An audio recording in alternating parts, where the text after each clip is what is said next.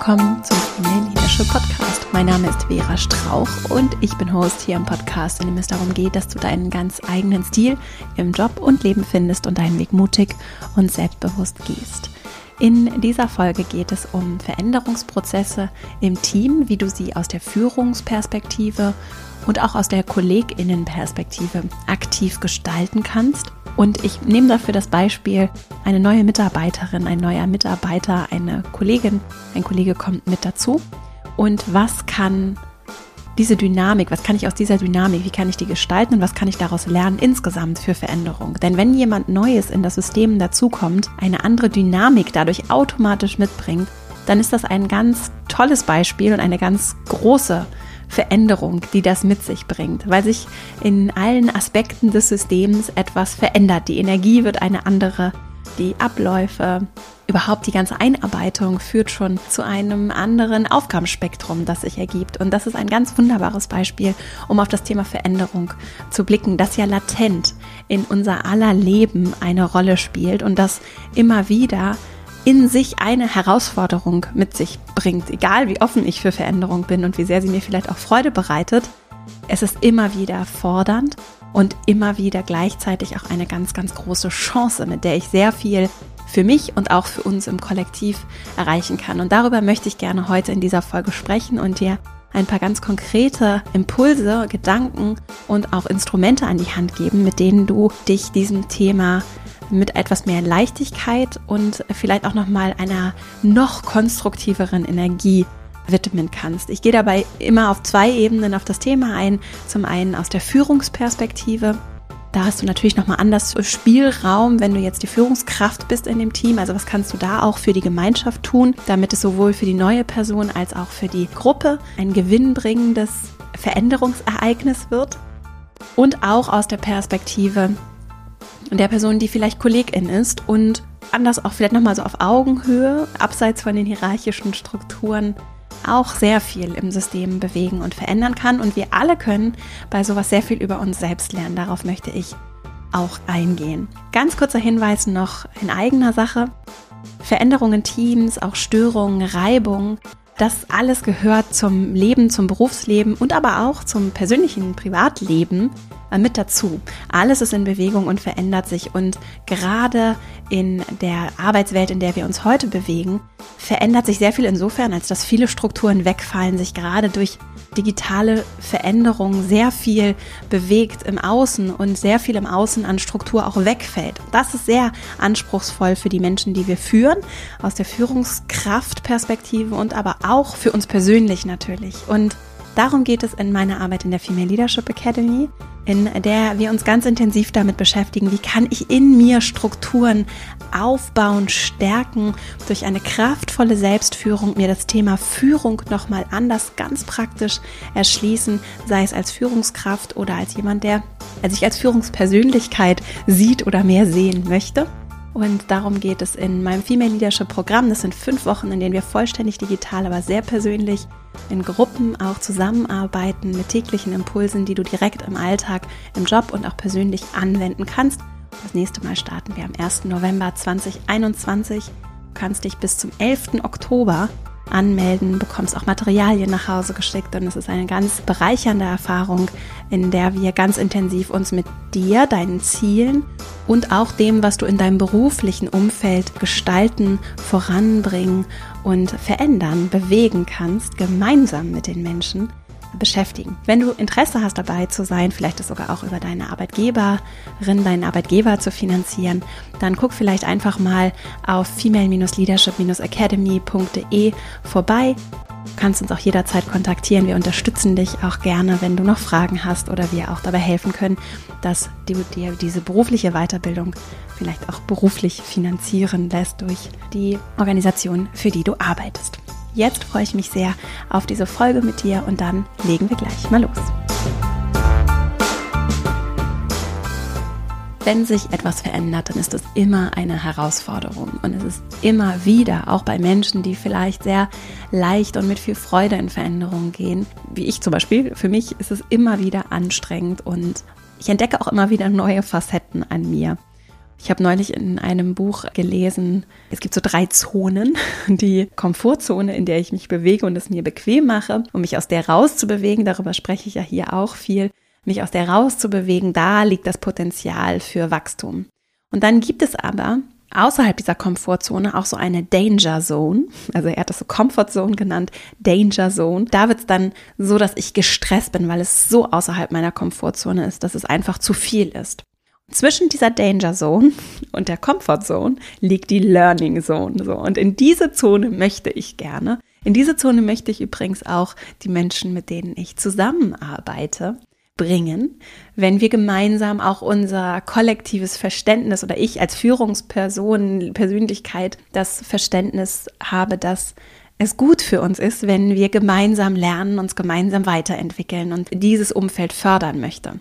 Also es ist wohltuend, aus der Komfortzone mich immer mal wieder rauszubewegen und nicht zu weit zu gehen. So, und diese Dosierung zu finden, das finde ich sehr, sehr wertvoll. Ich verlinke mal das Buch, in dem ich das gelesen habe, einfach um die Quelle richtig anzugehen, beziehungsweise gibt es bestimmt auch eine Sekundärliteratur dazu. Das suche ich raus und verlinke das in den Buchempfehlungen. Ich kann das Buch jetzt noch nicht empfehlen, denn ich habe es noch nicht vollständig gelesen. Ich verlinke es trotzdem der Vollständigkeit halber mal. Es geht da allerdings eher so um Kommunikation und Rassismus tatsächlich aus der Perspektive eines US-amerikanischen Harvard-Professors. Und ich verlinke das nochmal, wenn du Lust hast, da nochmal reinzugucken ist das vielleicht auch für dich ganz interessant. Ich möchte gerne mit dem Thema Lernen einsteigen und auch schließen heute, weil ich sehe darin einfach ein so großes Potenzial für uns, auch weil es ganz vieles, was schwer und auch wirklich fordernd und anstrengend ist und vielleicht auch mal schief läuft. Es kann dem so eine wohltuende, positive, konstruktive Klammer auch geben. Also als Beispiel, wenn mir ein Fehler passiert, und das passiert viel, ja, dann trifft das auf meinen Anspruch, exzellente, hochprofessionelle Arbeit zu machen, jetzt zum Beispiel im Job. Und dann ist das erstmal so ein Stich, das kennst du vielleicht auch. Ich sehe das und ärgere mich darüber. Und was mir sehr hilft, um jetzt diese Klammer zu spannen, ist, dass ich, ich suche nach dem, was ich lernen kann. Und das gibt dem Ganzen gleich auch in mir eine andere Dynamik. Und das hilft mir, mich davon zu emanzipieren und mich auch zurück in den Driver Seat, ist jetzt leider so ein doofer Anglizismus, aber es gibt mir diese Kraft zurück, das in die Hand nehmen zu können. Es ist nicht was, was mir passiert, sondern es ist was, was ich aktiv beeinflussen kann. Denn ich kann ja damit etwas tun, was dann aus etwas, was erstmal vielleicht sehr schlecht ist und doof ist und mich ärgert, etwas macht, woraus ich etwas ziehe, woraus wir als Team etwas ziehen, was uns weiterbringt. Dazu habe ich hier übrigens auch schon Podcast-Folgen gemacht, vor allem das Thema Fehlerkultur spielt da eine Rolle und die verlinke ich auch nochmal in den Show Notes. So, also wenn ich dieses Lernen, diese Lernklammer um Themen lege, vor allem dann, wenn es unangenehme Themen sind, gibt das mir sehr viel und ich versuche das auch so in die Umfelder zu tragen, in denen ich unterwegs bin.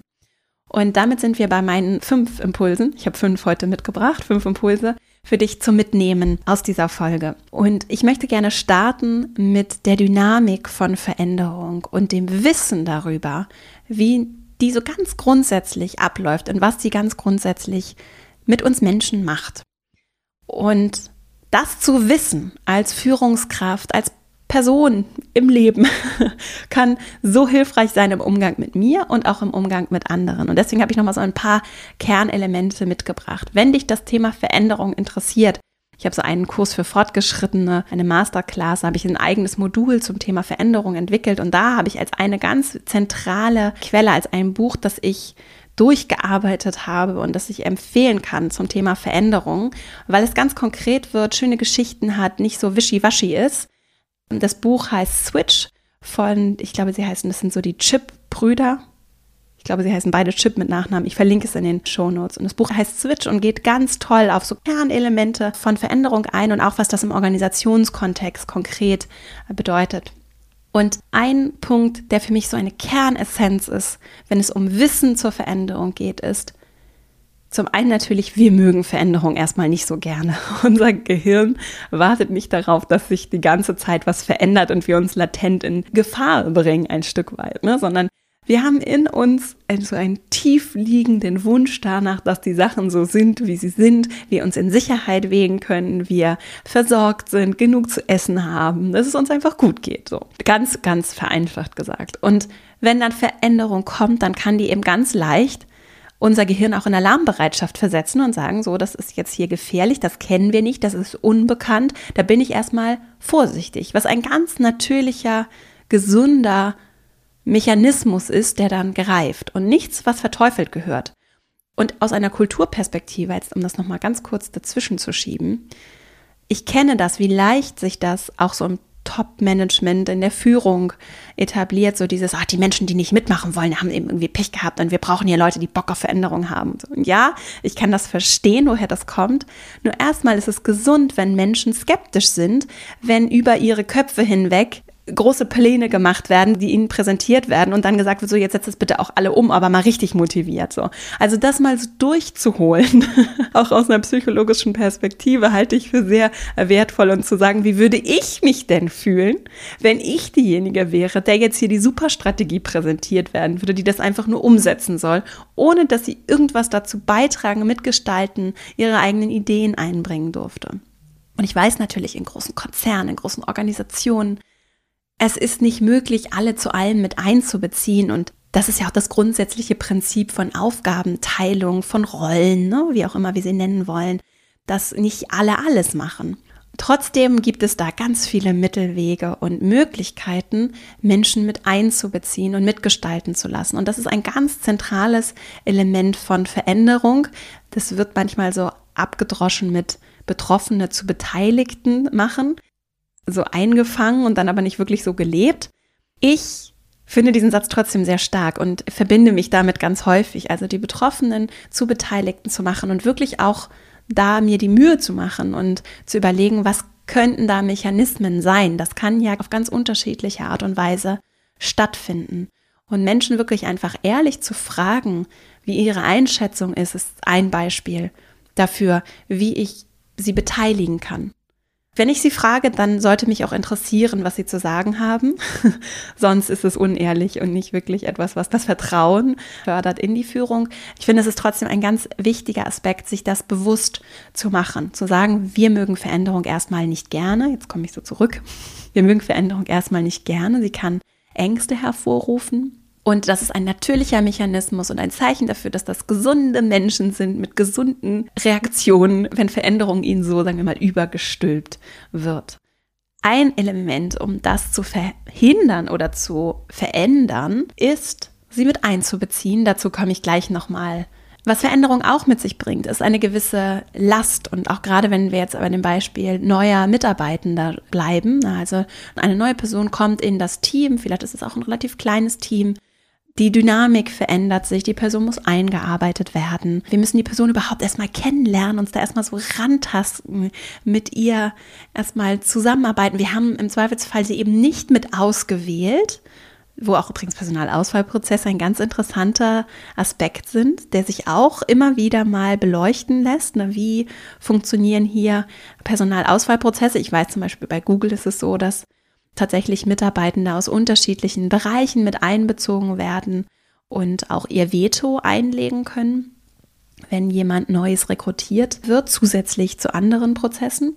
Also es lohnt sich da auch immer mal zu gucken, jetzt konkret bei dem Beispiel der Personalentwicklung neuer Personen, die dazukommen, also nicht Personalentwicklung, sondern der Einstellungsprozesse. Und es verursacht nicht nur eine gewisse mentale Last einfach und auch organisationelle Last, denn wir müssen die Leute ja auch einarbeiten und sie einführen, sondern es kostet auch einfach Kraft, sich dann neu aufzustellen, ne?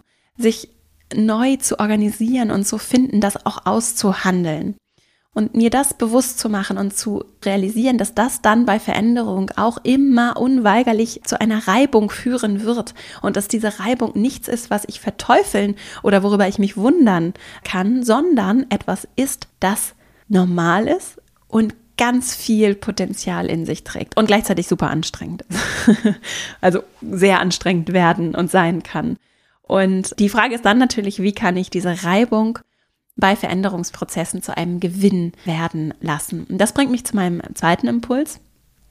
Und zwar so eine Grundregel, damit Veränderung gelingt, die habe ich auch von den Heath-Brüdern heißen sie, also das Buch Switch ist von Chip und Dan Heath geschrieben. So, jetzt habe ich es. Die beiden schreiben darüber, dass ein Element, damit Veränderung wirklich gelingt, das Fühlen ist. Also nicht nur im rational zu verstehen, warum Veränderung sinnvoll ist und so weiter, das ist auch sehr wichtig, sondern wirklich, also auch für mich persönlich, wenn ich mir jetzt für mich überlege, ich will irgendwie gerne einmal in der Woche laufen gehen oder ich möchte jetzt irgendwie meine körperliche Fitness verändern und gesünder leben. Das eine ist, dass ich mir das im Kopf sage, das, das muss jetzt ganz wichtig und ich möchte das gerne. Das andere ist, dass ich es fühle, dass ich es wirklich möchte. Und diese Komponente kommt ganz schnell auch gerade natürlich in der Arbeitswelt, aber auch im Umgang für ich, wenn ich für mich gucke, dann hat mein Kopf ein ganz großes Gewicht im Hinblick darauf, der Bedeutung, die ich meinem Denken zumesse. Was mein Körper mir zu sagen hat und wie meine Gefühle sind, priorisiere ich zum Beispiel ganz leicht auch runter, ja. Und dieses, was fühle ich wirklich, das spielt eine Rolle es spielt eine Rolle, ob die Menschen nur im Kopf überzeugt sind oder ob sie es wirklich fühlen und wollen. Da gibt es so viele Beispiele, dir fallen bestimmt auch welche ein, die das zeigen, ohne dass es jetzt irgendwie groß wissenschaftlich belegt ist, sondern wir wissen ja, also ich weiß auf jeden Fall, wie es ist, wenn ich wirklich richtig für etwas brenne, weil es mir wirklich wichtig ist, weil ich wirklich überzeugt davon bin, dass das, was wir hier gemeinsam tun, das Leben von Menschen besser macht. So als ein Beispiel dann brenne ich dafür und dann ist es mir wirklich wichtig und dann mache ich das. Als wenn ich etwas tue, von dem ich vielleicht im Kopf weiß, ja, ich sollte das jetzt machen und das ist auch gesund, aber so richtig fühle ich es eben nicht, weil vielleicht auch gar nicht so richtig die Notwendigkeit da ist. Und ja, ich weiß, ich sollte vielleicht irgendwie ab 30 gesünder leben oder was weiß ich. Aber ich habe eben gerade keine akute Erkrankung oder irgendwas, wo ich denke, okay, dafür muss ich jetzt richtig hier was geben, weil es wirklich um etwas geht, was ich auch wirklich erlebe und spüre und was richtig so in mir und meinem Unbewussten ganz tief angekommen ist. So. Und ohne jetzt zu tief in dieses Thema reingehen zu wollen, das ist ja sehr spannend. Das werden wir hier an anderer Stelle auf jeden Fall in irgendeiner Form auch nochmal genauer uns ansehen. Und ich habe es auch schon in der Vergangenheit hier tiefer beleuchtet. Denn diese Komponente von, was ist mir bewusst, was ist mir nicht bewusst, ist sehr spannend. Sprengt heute ein bisschen den Rahmen. So, zurück, um dieses Bild jetzt abzuschließen. Also es geht nicht nur darum, die Leute mit ihren Köpfen zu überzeugen, sondern mit ihren Herzen zu überzeugen. Das klingt erstmal pathetisch und wie so ein Leadership-Advice, der nicht so richtig greifbar ist. Was heißt das jetzt konkret? Erstmal finde ich ganz spannend zu sagen, fühle ich es? Ja? Also ist es für mich jetzt, wenn wir jetzt bei dem Beispiel von einer neuen Person im Team bleiben, fühlt es sich für mich wie eine gute, richtige Entscheidung an. Also nicht nur jetzt diese eine Person, sondern auch diese Veränderung als solche. Kann ich mich mit dem, was wir überhaupt tun als Gemeinschaft, verbinden? Und wenn ja, auf welcher Ebene? Und da sagst du jetzt vielleicht, ja, Vera, das, was du machst, ist vielleicht viel sinnvoller als das, was ich hier mache. Ich arbeite, weiß ich nicht, im Baukonzern, ist jetzt ja sowas, was ich kenne. Oder ich arbeite irgendwo in der Industrie, Maschinenbau. Ich bin jetzt hier vielleicht nicht die Herzchirurgin. So. Und dann sagst du vielleicht, ich weiß jetzt, das ist natürlich jetzt nicht so sinnvoll wie vielleicht andere Dinge, die ich tun könnte. Ich würde trotzdem dich einladen, wenn du nach Dingen suchst, die vielleicht nicht so offensichtlich sind, gut verbinden kannst. Eine Sache finde ich, die aus meiner Perspektive immer geht, unabhängig davon, was wir inhaltlich, was wir inhaltlich als Team machen, das, wie wir das miteinander machen. Und da, das sehe ich so immer wieder, und deswegen ist meine Arbeit zum Beispiel auch motiviert mich so sehr, weil ich so ein großes Potenzial darin sehe, dass wir realisieren, dass das, wie wir miteinander umgehen, im privaten, aber vor allem auch im beruflichen, denn da spielt das häufig nicht so eine große Rolle, das macht einen Unterschied. Denn diese Menschen, die würdevoll, wirklich mit Liebe bei der Arbeit behandelt werden, die ganz als Mensch gesehen werden, die gehen auch anders nach Hause, in ihre anderen Systeme, in ihre Nachbarschaft, in ihre Sportvereine, die geben was anderes an so vielen Stellen. Das hat einen riesen systemischen Effekt, den ich sehe, wenn wir uns entscheiden, anders mit den Menschen in unseren Umfeldern umzugehen, vor allem eben auch bei der Arbeit. Das heißt, wenn du nach so einem Sinn für dich suchst, dann wäre das etwas, weil du mit Sicherheit mit anderen Menschen zusammenarbeitest und sei es, selbst wenn du solo selbstständig bist, hast du ja andere Berührungspunkte mit Menschen, die mit dir im Coworking Space sitzen oder Menschen, mit denen du zusammenarbeitest, KundInnen, mit denen du zusammenarbeitest. Und wenn du in einer Abteilung arbeitest, in einem großen Konzern, dann hast du ja ganz viele Berührungspunkte darin, wie du das miteinander gestaltest. Und gerade aus der Führungsperspektive ist es etwas, womit ich mich sehr gut verbinden kann und sagen kann, das ist ein richtiger Sinn, das ist was, wofür ich richtig brenne. Und das ist etwas, was ich richtig fühle. Ich fühle, dass, dass ich es möchte, dass es den Menschen gut geht, dass sie ihr Potenzial hier einbringen können, dass sie nicht unglücklich zur Arbeit gehen. Dafür bin ich auch verantwortlich, wenn ich jetzt die Führungskraft bin. Damit kann ich mich sehr verbinden. Das kann ich richtig fühlen. Und darüber kann ich natürlich dann auch zum Beispiel, wenn jemand Neues kommt, sagen, diese Person kommt, um es noch besser zu machen für uns die bringt ihre eigenen Perspektiven mit, die bringt ihre eigenen Stärken mit, die kann vielleicht Einzelne entlasten, nicht direkt nach der Einarbeitung, aber mit der Zeit. Die kann uns vielleicht helfen, die Prozesse zu verbessern oder neue Kundinnen zu gewinnen. Die bringt ganz viel Potenzial für uns als Gemeinschaft und dann kann ich es fühlen. Und wenn ich es fühle, gerade als Führungskraft, dann ist es leichter für die anderen, es auch zu fühlen. Wenn ich halbherzig irgendeinen Veränderungsplan präsentiere oder sage, ja, hier kommt jetzt übrigens jemand Neues und kriegt es irgendwie, ne? Ist ja schön, so hier, das ist ihr Name und so. Und ich es aber nicht wirklich toll finde, ja, dann wird es schwer, den Funken auf andere auch zu übertragen. Und ich kann zusätzlich erklären und Natürlich, das ist dann eher auf der Kopfebene, aber gleichzeitig immer wieder den Bezug zu dem Sinn herstellen. Also sagen, hier kommt Person XY und die wird folgende Aufgaben übernehmen. Das sind die Gedanken, die ich mir gemacht habe. Vielleicht haben sogar auch einige sie schon im Recruiting schon kennengelernt, im Vorfeld.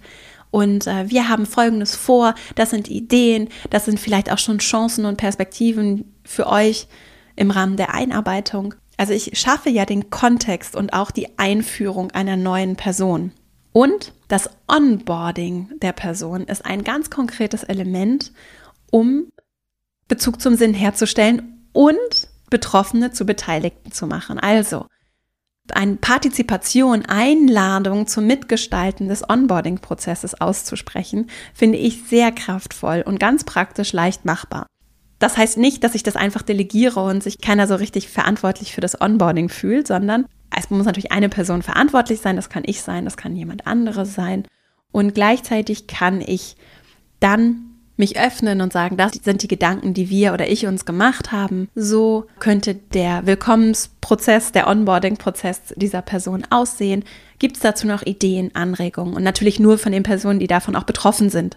Die dann mit einzubeziehen und wirklich deren Vorschläge mit aufnehmen zu können, ist etwas, was Betroffene zu Beteiligten macht und tatsächlich dazu führt, dass wir auch unseren Onboarding-Prozess überhaupt erstmal aufsetzen und ihn dann kontinuierlich auch weiterentwickeln und gemeinsam lernen, wie er aussehen kann. Und da geht es jetzt nicht, wenn du jetzt zum Beispiel Abteilungsleiterin bist und du hast ganz viele Menschen in deinem Bereich, ja, dann geht es nicht darum, alle mit einzubeziehen, sondern nur die, um die es wirklich geht und dir auch da Gedanken zu machen, wie können da Mechanismen aussehen, dass das Ganze partizipativ ist und gleichzeitig aber auch nicht kraftraubend, lange, zäher Prozess, wenn eh alle super viel zu tun haben. Auch da geht es um die Mittelwege und du weißt am besten, die Menschen, mit denen du zusammenarbeitest, weil wissen auch am besten, was sie für sich, was du für dich brauchst, was es für das Gefüge auch braucht und ihr könnt es natürlich auch gemeinsam herausfinden. Mein dritter Impuls ist Raum für Begegnung zu schaffen, also Raum für Resonanz und Austausch und auch für Reibung und das Lösen von Reibung und Konflikten zu schaffen. Das finde ich ist ein ganz wichtiger Aspekt von Veränderungsprozessen und eine der größten Herausforderungen, gerade dann, wenn viel zu tun ist und dann noch mehr zu tun ist, weil ja jemand eingearbeitet werden muss, dann ist es ja häufig so, dass dann Anspannung da ist und eben nicht der Raum da ist, weil alle super viel zu tun haben. Vielleicht ist es bei dir in deinem Umfeld ähnlich. Und das mitzudenken und Störungen auch den Vorrang zu geben, das ist ganz zentral, auch in der Selbstführung übrigens. Ich sehe das als einen ganz, ganz zentralen Aspekt und etwas, was im Onboarding in meinen Augen mitgedacht werden muss. Gerade auch, wenn wir zum Beispiel remote unterwegs sind und digital zusammenarbeiten. Also wo begegnen sich Menschen? Wie kommen wir zusammen, auch informell? Gibt es genug Raum und gibt es auch die Wege, dass zum Beispiel zu mir als Führungskraft dann Dinge getragen werden können, auch weil es zu erwarten ist, dass nicht alles einfach rund läuft. Und ich kenne das selbst, mir das auch bequem zu machen und zu sagen, das wird schon alles rund laufen. Es ist eher so, dass es nicht rund laufen wird. Und ein Stück weit ist es auch okay, wenn es nicht rund läuft und ich es nicht alles kontrolliere, sondern es auch den Menschen zutraue, dass die auch selber die Kapazität haben zu lösen, Konflikte zu lösen, in Reibung zu gehen und Reibung aufzulösen.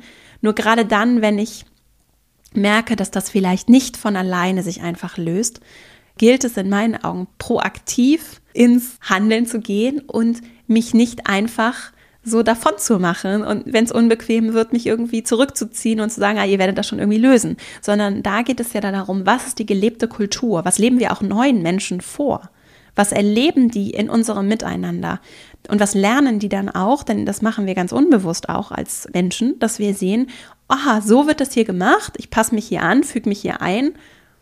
Einige merken dann auch an, was auch sehr wertvoll sein kann, spiegeln, geben Feedback, wenn es erwünscht ist und lernen natürlich, das ist das, wie wir das hier machen. Und auch Kultur entwickelt sich weiter und auch Kultur lässt sich gerade dadurch, was ich vorlebe, gestalten. Die ist natürlich träge und ist nichts, was sich so verordnen lässt und braucht Zeit, bis sie sich verändert. Nur ich als Führungskraft, und da sind wir wirklich beim Thema Leadership, lebe etwas und lebe etwas vor und gestalte Kultur. Vor allem in dem, was ich tue. Nicht so sehr in dem, was ich sage. Und das ist ein ganz wichtiger Aspekt. Und gerade in großen Teams ist es natürlich so, dass sich Leute schnell verloren vorkommen. Gerade in konservativeren Umfeldern ist Fluktuation meistens nicht so üblich. Also ist es da noch mal schwerer für Leute, sich einzufinden, weil auch das Umfeld es vielleicht gar nicht so sehr gewohnt ist, dass neue Menschen dazukommen. Und dann ist es doch die Gemeinschaft, das, wie wir miteinander umgehen, was uns motiviert, über die Maße engagiert sein lässt, wo wir das Gefühl haben, jetzt sind wir angekommen aus der Perspektive der neuen Person und aber auch hier fühle ich mich wohl aus der Perspektive der Personen, die schon da gewesen sind und die jetzt mit der Veränderung konfrontiert werden. Und deswegen ist das Element von Gemeinschaft so zentral und Gemeinschaft braucht Begegnung.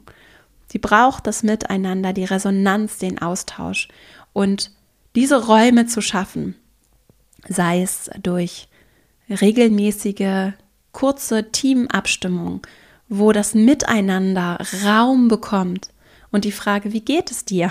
Ja, und weniger als die Frage, okay, wer macht was? Und lange Besprechungen, wo lauter Leute zusammensitzen, das interessiert eigentlich alle nicht so richtig, sind nicht die Räume von Begegnung, um die es hier geht, sondern dann ist es eher das, wir tauschen uns mal ganz kurz eins zu eins aus. Meine Tür als Führungskraft ist wirklich offen. Das heißt, ich bin wirklich da, ich lerne dich wirklich kennen, ich interessiere mich wirklich für dich. Und du weißt, wie du mich erreichen kannst, auf welchem Weg. Und dass ich das wirklich ernst meine, wenn es denn so ist. Und so schaffe ich dann Räume, zum Beispiel so, da gibt es viele andere Möglichkeiten auch. Und vielleicht kannst du auch für dich mal überlegen, was es vielleicht bei euch auch schon Tolles gibt wo es vielleicht auch schon Räume für Begegnung gibt, die auch ganz informeller Natur sein können, sowohl im digitalen als auch im physischen Raum. Und was sich davon vielleicht auch lernen lässt und in anderer Form, vielleicht auch, weil es dem Zweck dient, den du suchst, in anderer Form, an anderer Stelle replizieren oder als Idee nutzen lässt. Also der Person, auch die neu kommt, Zeit zu schenken, aber auch anderen Zeit zu schenken, diese offene Türkultur wirklich zu leben und auch zu gucken, wie kann die im digitalen Raum funktionieren. Da zum Beispiel hat eine Teilnehmerin aus einem Programm erzählt, dass sie dann so feste Zeiten hat, feste Tageszeiten, Wochenzeiten, an denen sie einfach online in einem Besprechungsraum ist. Alle haben die Einladung dafür, für diesen virtuellen Raum. Wer da reinkommen möchte, kommt da rein und trifft sie da. Und das scheint zum Beispiel ein Weg zu sein, um gut in den Austausch oder um diese Angebote zu machen. Es kann ja immer nur eine Einladung sein, die ich ausspreche. Und dann ist dieser Raum für Begegnung eine Möglichkeit, wie ich diese Chance nutzen kann, unsere Konfliktkultur zu hinterfragen und aktiv zu gestalten. Denn ich habe es vorhin schon gesagt, diese Reibung und auch die inneren Konflikte, die sind erstmal kein schlechtes Zeichen, sondern ein ganz normaler Teil des Prozesses und können mir sehr viel Erkenntnis geben und ganz viel Nähe auch zu anderen schaffen. Und das mal so als Beispiel. Ich habe das schon häufiger erlebt, dass ich auch aus der Führungsrolle diese Reibung gespürt habe, gerade auch wenn neue Leute dazugekommen sind. Und das war jetzt gar nicht mal nur in den ersten Wochen, sondern eher so nach ein paar Monaten, wenn die Leute so richtig eingearbeitet waren und dann vielleicht auch ebenso mit ihrem ganz eigenen Stil Sachen auch anders gemacht haben, als ich das vielleicht gewohnt war oder ich das so für richtig hielt. Ne? Und da habe ich in mir richtig inneren Widerstand gespürt. Vielleicht kennst du das. Und bin da reingegangen dann. Und das ist es, glaube ich. Dieses nicht das so wegwischen, sondern da reingehen, auch mit mir selbst und zu gucken, was ist es genau, das vielleicht gerade was in mir triggert. Oder welches Bedürfnis steht da, das vielleicht gerade in mir nicht befriedigt ist, nicht genug Raum bekommt.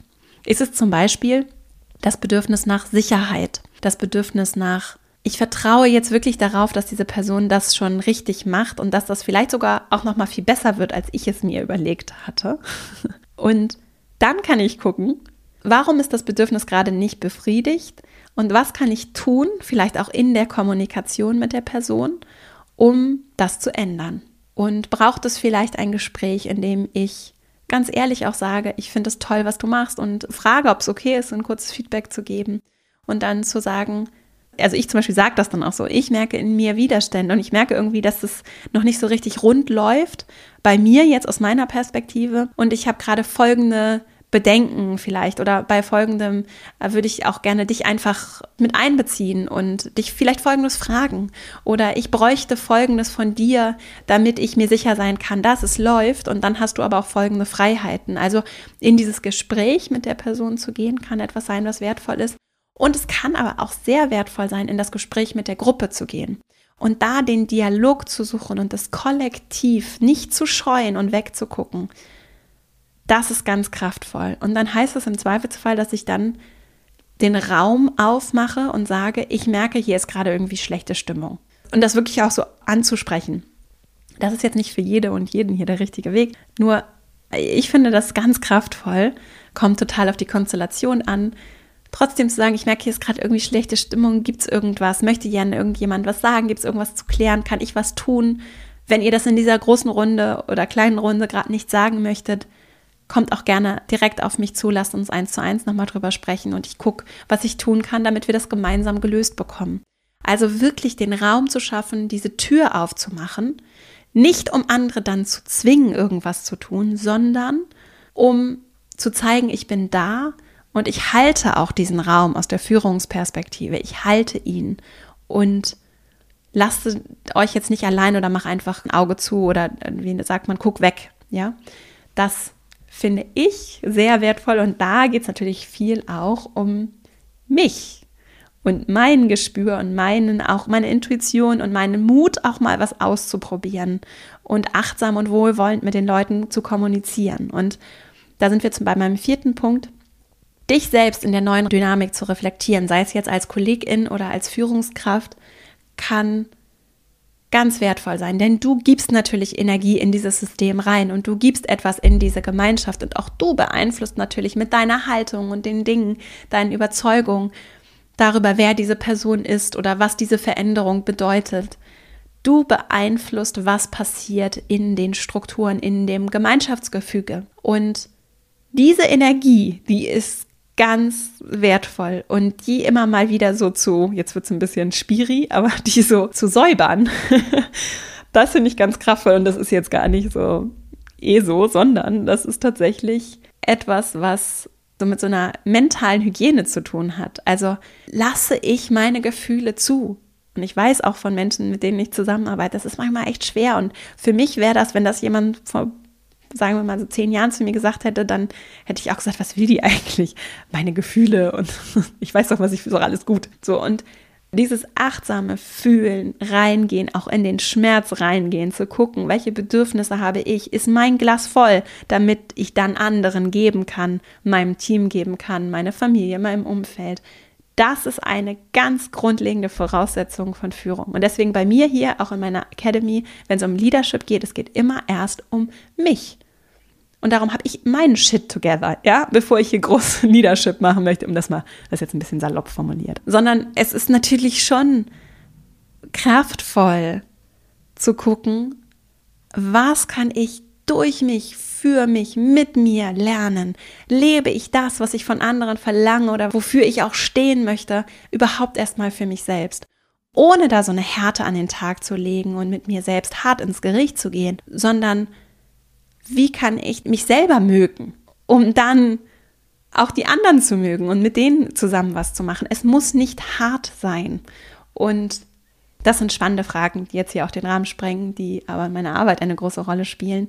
Denn da beginnt für mich Führung und das, was deine Aufmerksamkeit bekommt, das bekommt deine Energie und das wird mehr. So. Und dann ist die Frage, was möchtest du mehr, was möchtest du auch mehr in diesem Veränderungsprozess und bist du bereit, auch bei dir selbst mutig hinzugucken? Und dann sind wir schon beim Ende, meinem letzten, fünften Impuls für heute. Und zwar möchte ich jetzt wieder mit dem Thema Lernen schließen. Und jede Veränderung bringt eine Chance, gerade wenn jemand Neues kommt. Und es ist eine Chance für uns, gemeinsam auch zu erkennen, die Menschen, mit denen ich zusammenarbeite, einzuladen, das Ganze als Lernerfahrung, als Bereicherung zu sehen und anzunehmen und regelrecht zu umarmen. Das fällt natürlich nicht immer so leicht, ist trotzdem eine spannende Einladung, wie ich finde. Denn zum einen geht es natürlich um hier auch viel um die Zukunft von Organisationen, von Arbeit, davon, was brauchen auch resiliente Unternehmen für die Zukunft. Und da sehe ich Lernen als ein ganz zentrales Element. Und zwar nicht nur resilient, sondern auch innovative Unternehmen, die die Zukunft gestalten, die aus Fülle heraus geben, nicht in so einem Mangel unterwegs sind, ihren Wettbewerb fokussieren und sich gegenseitig bekämpfen, ja, sondern zu sagen, was brauchen wir für die Zukunft? Wie können wir wirklich etwas beitragen zur Gesellschaft? Und da gibt es total viel zu tun, das mal ganz ab. Da spielt Lernen eine ganz große Rolle und Offenheit. Das ist ja auch so was, was so bei Open Innovation auch so ein Riesenthema ist. Das ist, klingt manchmal alles, finde ich, so ein bisschen fancy. Am Ende geht es darum, bin ich wirklich offen? Sind wir als Organisation offen? Bin ich offen als Mensch? Bin ich offen dafür, mich von anderen berühren zu lassen? Bin ich offen dafür, andere dann berühren zu können? Und das ist echt verdammt schwer, finde ich. Und diese Verletzlichkeit zu leben, also wenn dir die Sachen wirklich wichtig sind, ich weiß es ja selber, ich entwickle Produkte und zwar nicht Sachen, die mir egal sind, sondern ich gebe da ganz viel rein und das ist sehr verletzlich dann zu sagen, hier Menschen, ihr könnt es kaufen und ich bin dann auch noch offen natürlich für das, wie es euch gefällt und wie es für euch ist und was ihr vielleicht bräuchtet, damit es noch besser ist. Sich dafür zu öffnen, das ist ein ganz verletzlicher Akt und das ist jetzt in meinem Beispiel ein Beispiel. Es ist natürlich das gleiche, wenn du in einem Maschinenbauunternehmen Abteilungsleiterin bist und sagst, hier, ich gebe das hier rein, ihr seid mir wichtig als Menschen, mit denen ich zusammenarbeite und ich sehe meine Aufgabe als Führungskraft hier vor allem darin, für euch Umfelder zu gestalten und ich gebe da richtig viel rein. Und dann bin ich offen und sage, sagt mir, wie es für euch ist, sagt mir, was ich besser machen kann, nachdem ich da so viel reingegeben habe. Und das ist echte Verletzlichkeit und echte Öffnung. Ich gebe euch etwas, um euch zu berühren und ich lasse mich auch von euch berühren. Und natürlich, wenn dann jemand sagt, oh, ich bin aber irgendwie unglücklich oder ich bin unzufrieden oder ich hätte dies und jenes gerne anders gehabt, dann ist es gut, wenn die Person das sagt und ein wertvolles Feedback für mich, nur es berührt mich natürlich. Und das ist Verletzlichkeit und das übrigens ist ein Kernelement von Leadership, wenn wir dieses große Wort hier in den Mund nehmen. Und das ist es, was es braucht, um zu lernen. Auch das Vertrauen, wir wechseln jetzt mal die Perspektive, jetzt waren wir gerade in der Perspektive der Abteilungsleiterin im Maschinenbauunternehmen, die verletzlich ist, weil sie ehrlich interessiert, mit wem sie zusammenarbeitet und sie für ihren Job wirklich brennt und ihr das wichtig ist. Auf der anderen Seite die Person in ihrer Abteilung, die braucht auch das Vertrauen, dass wenn sie sich öffnet und sich verletzlich zeigt, dass damit auch respektvoll und wertschätzend umgegangen wird und sie sich auch bereit ist zu öffnen, weil sie keine Angst hat, dass da jemand kommt und damit vielleicht nicht umzugehen weiß. Und das sehe ich aus der Perspektive von, wie schaffen wir Umfelder, in denen ich auch gut lernen kann. Dazu mache ich ja auch nochmal eine separate Folge, die ist auch schon in Planung. Es ist ein ganz zentrales Element, keine Angst vor Bestrafung zu haben.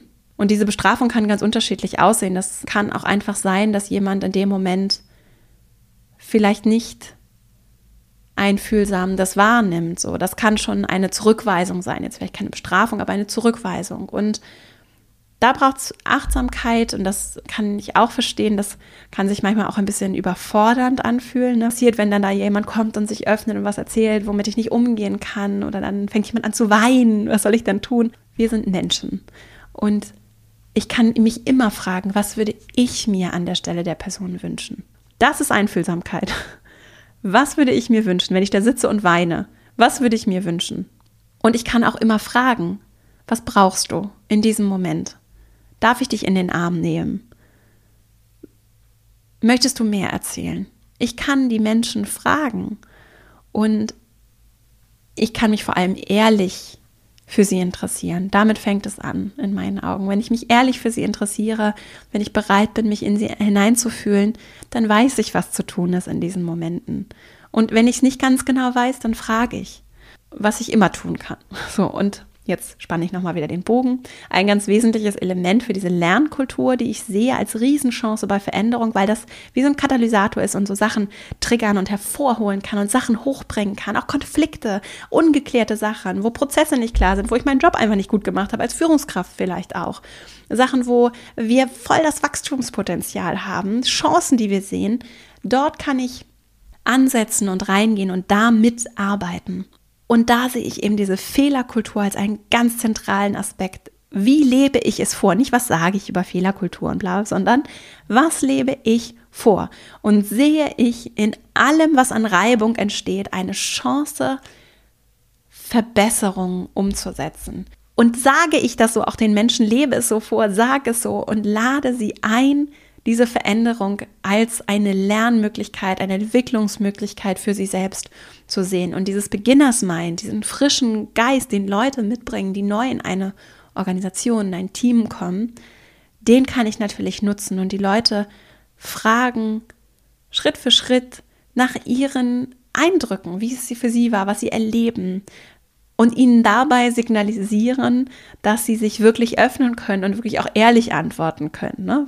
So halbherzig gefragt werden viele vielleicht nicht gleich sofort, wenn sie auch gar nicht das Vertrauen haben, nicht nur nicht richtig wissen, wie wird hier Fehlerkultur gelebt, sich nicht direkt öffnen und Dinge erzählen und da dran zu bleiben, diese Einladung auszusprechen, finde ich sehr spannend und das Ganze dann vielleicht auch zu nutzen, um Prozesse, Automatismen für dieses kollektive Lernen weiterentwickeln, einzuführen, regelmäßige Austauschsessions, in denen Menschen kleine Wissenstransfers geben. Ich hatte schon mal erzählt, das hat bei uns zum Beispiel eine neue Kollegin eingeführt.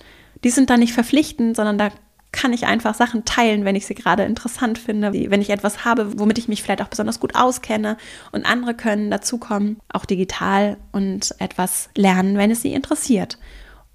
Und es kann natürlich auch diverse andere Prozesse geben, in denen wir gemeinsam lernen und immer wieder auch selbst solch einen frischen Blick einnehmen und selbst auch raus aus der Komfortzone in diese Lernzone bringen, um die Dinge, die wir tun und auch das Miteinander achtsam zu gestalten und weiterzuentwickeln. Ich hoffe, dass dir das etwas geholfen hat heute für dich. Fasse jetzt nochmal die fünf Punkte zusammen und habe für dich auch in den Shownotes nochmal Bücher, die ich verlinke. Zum einen das Buch, das ich ganz am Anfang erwähnt habe, dann die Heath-Brüder mit dem Buch Switch zum Thema Veränderung und ein anderes Buch, das ich hier indirekt gerade, wenn es um das Thema Kultur und Leadership ging, zitiert habe, von Daniel Coyle. The Culture Code heißt das Buch, auch ein Buch, das ich sehr empfehlen kann. Das verlinke ich auch nochmal in den Shownotes. Und wie gesagt, kurz in eigener Sache noch, ich habe es gerade schon eingangs sehr ausführlich erzählt, mein Female Leadership Programm ganz viel von dem, über das wir heute gesprochen haben, weil es sehr viel auch um innere Strukturen, um das Öffnen und Lernen, um Begegnung ging. Das ist das, was ich in der Essenz in meinem Female Leadership Programm, das sehr ganzheitlich und groß aufgestellt ist, denn es geht um dich, deine berufliche Entwicklung, das, was du gestalten kannst im Job. Das ist ja ganzheitlich aufgestellt. Darum geht es aber im Kern. Im Prinzip fasst hier vieles heute zusammen, was wir da ganz praktisch in die Umsetzung und im täglichen Ausprobieren anwenden, damit du andere Erfahrungen sammeln kannst, denn die machen dich dann Schritt für Schritt zu jemandem, so funktioniert Entwicklung und Wachstum. Und wenn du Lust hast, guck da gerne mal vorbei, entweder auf der Seite der Academy oder auch auf female-leadership-programm.de. Du findest aber auch alle Links nochmal in den Show Notes. Die fünf Impulse von heute zum Thema Veränderung im Team am Beispiel von neuen KollegInnen. Als erstes die Veränderungsdynamik mir bewusst zu machen, das Wissen darüber zu haben, was Veränderung bedeutet, damit ich da nicht überrascht bin, sondern mir auch klar machen kann, es ist normal, dass wir uns reiben. Es ist normal, dass ich getriggert werde. Es ist normal, dass Menschen nicht sagen, juhu, noch eine Veränderung. Und zwar eine Veränderung, die ich mir nicht selbst ausgesucht habe, sondern dass das eine ganz gesunde Reaktion ist, wenn wir erstmal skeptisch zurückhaltend sind, vielleicht auch Ängste hervorgerufen werden und es einfach ungemütlicher ist. Wenn ich das weiß, kann ich damit umgehen und das vielleicht sogar auch von vornherein schon mal mitdenken. Da braucht es immer die Einfühlsamkeit zu gucken, wie würde ich mich an der Stelle fühlen.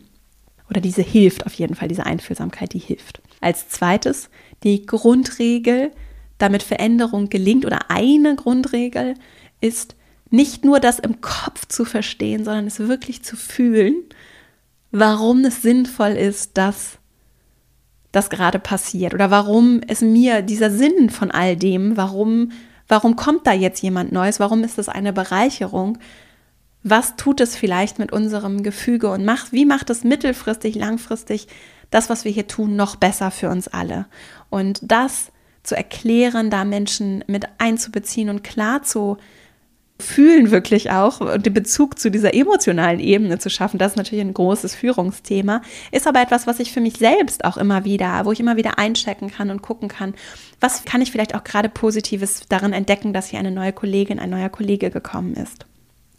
Als drittes, es geht um Raum für Begegnung. Wenn in Veränderungen Reibung, Konflikte entstehen, was normal und zu erwarten ist, dann braucht es den Raum, um sie zu lösen. Und es braucht auch das Hingucken, um sie zu sehen. Und das ist echt unbequem. Und das ist wirklich was, was leicht gesagt und ziemlich schwer umgesetzt ist, was allerdings auch Schritt für Schritt immer mal in kleinen Schritten ausprobiert werden kann. Wenn ich über meinen Schatten springe und kurz sage, ist alles okay, ich habe hier irgendwie ein komisches Gefühl gerade. Geht's dir gut? Wie fühlst du dich? Zu sagen, schön, dass du da bist im neuen Team. Wir hatten ja schon ein Begrüßungsgespräch. Wollen wir noch mal 15 Minuten sprechen, wie es gerade bei dir ist, so einzuchecken, diese Türen proaktiv aufzumachen, gerade aus der Führungsperspektive und zuzulassen, dass nicht immer alles nur Happy und Sonnenschein ist und dass das gerade dazu gehört und dass das auch Menschlichkeit miteinander ausmacht. Und wenn wir das gelöst bekommen, unsere Gemeinschaft noch näher zusammenbringt und dadurch natürlich nochmal uns was ganz anderes auch geben kann im Miteinander. Das vierte, dich selbst in der neuen Dynamik auch zu reflektieren und zu gucken, du bist ein Teil von all dem und das, was du da reingibst und was du wirklich denkst und fühlst zu all dem, spielt eine große Rolle. Und wenn du selber die Veränderung, die dir irgendwer anders gegeben hat, nicht so richtig davon überzeugt bist, dann wirst du es auch als Führungskraft so nicht in dein Umfeld bringen können.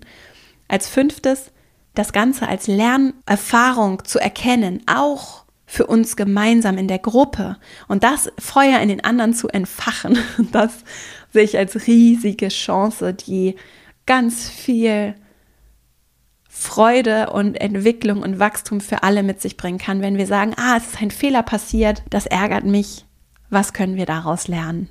Und wie können wir dann auch direkt in die Anwendung dieser Lern-To-Dos kommen? Um das auch direkt zu einer Chance zu verwandeln. Und das ist nichts, keine abgedroschene Plattitüde, sondern das lässt sich ganz konkret mit Leben füllen. Und es ist ganz konkret ein Aspekt zum Thema Fehlerkultur und natürlich auch etwas, was wir dann anderen neuen Leuten auch vorleben und was uns tatsächlich sehr viel stärker werden lässt und auch die Angst vor Fehlern in der Zukunft nimmt, was die Leute wirklich empowert und sie nicht lähmt, weil sie Angst davor haben, was falsch zu machen. Und dabei spielt Vertrauen eine riesige Rolle und auch die Verletzlichkeit aus der Führungsperspektive. Und damit möchte ich gerne schließen mit der Bereitschaft, dass ich mich von anderen berühren lasse, um sie selbst auch berühren zu können. Bin ich wirklich an den Menschen, mit denen ich zusammenarbeite, interessiert? Diese Frage, zu der kommt es ganz häufig zurück. Und wenn nicht, woran liegt es? Wovor habe ich vielleicht Angst? Welche Erfahrungen habe ich vielleicht gemacht? Was überfordert mich vielleicht auch? Da reinzugehen, das lohnt sich. Und gerade dann, wenn ich Führungspersönlichkeit bin, dann führt kein Weg um die Beziehung herum. Es führt kein Weg an meinen Gefühlen und Bedürfnissen und meinen Wünschen für das Miteinander. Daran führt kein Weg vorbei. Und das kann ich sehr achtsam und wohlwollend auch mit mir selbst angehen und daran auch Schritt für Schritt wachsen und auch lernen. Es geht nicht darum, das immer alles sofort perfekt zu machen, sondern auch da mich an eine, auf eine Reise zu begeben. Und nur weil ich irgendeinen Titel habe oder irgendeine wichtige Funktion bekleide, heißt es nicht, dass ich alles kann und alles weiß und alles besser mache als andere, sondern wenn wir Team leben wollen, dann ist das große Ganze größer als die Summe seiner Teile. Und das wollen wir ja. Du wahrscheinlich auch, wir gemeinsam. Also, ich danke dir sehr, dass du mir heute deine Zeit geschenkt hast. Wenn du mehr vom Podcast hören möchtest, dann kannst du dir hier alle Folgen rauf und runter anhören. Wenn du vielleicht mit anderen Menschen teilen möchtest, worum es hier geht und du vielleicht Leute kennst, denen auch diese Folge oder andere Folgen gefallen würde, dann freue ich mich riesig, wenn du ihn weiterempfiehlst, denn so kann er die Menschen erreichen, für die er hier mit viel Liebe und Zeit gemacht wird. Und ich danke dir einfach sehr, dass du heute mit dabei warst. Freue mich riesig, wenn wir uns nächste Woche wieder hören. Bis dahin und alles Liebe, deine Vera.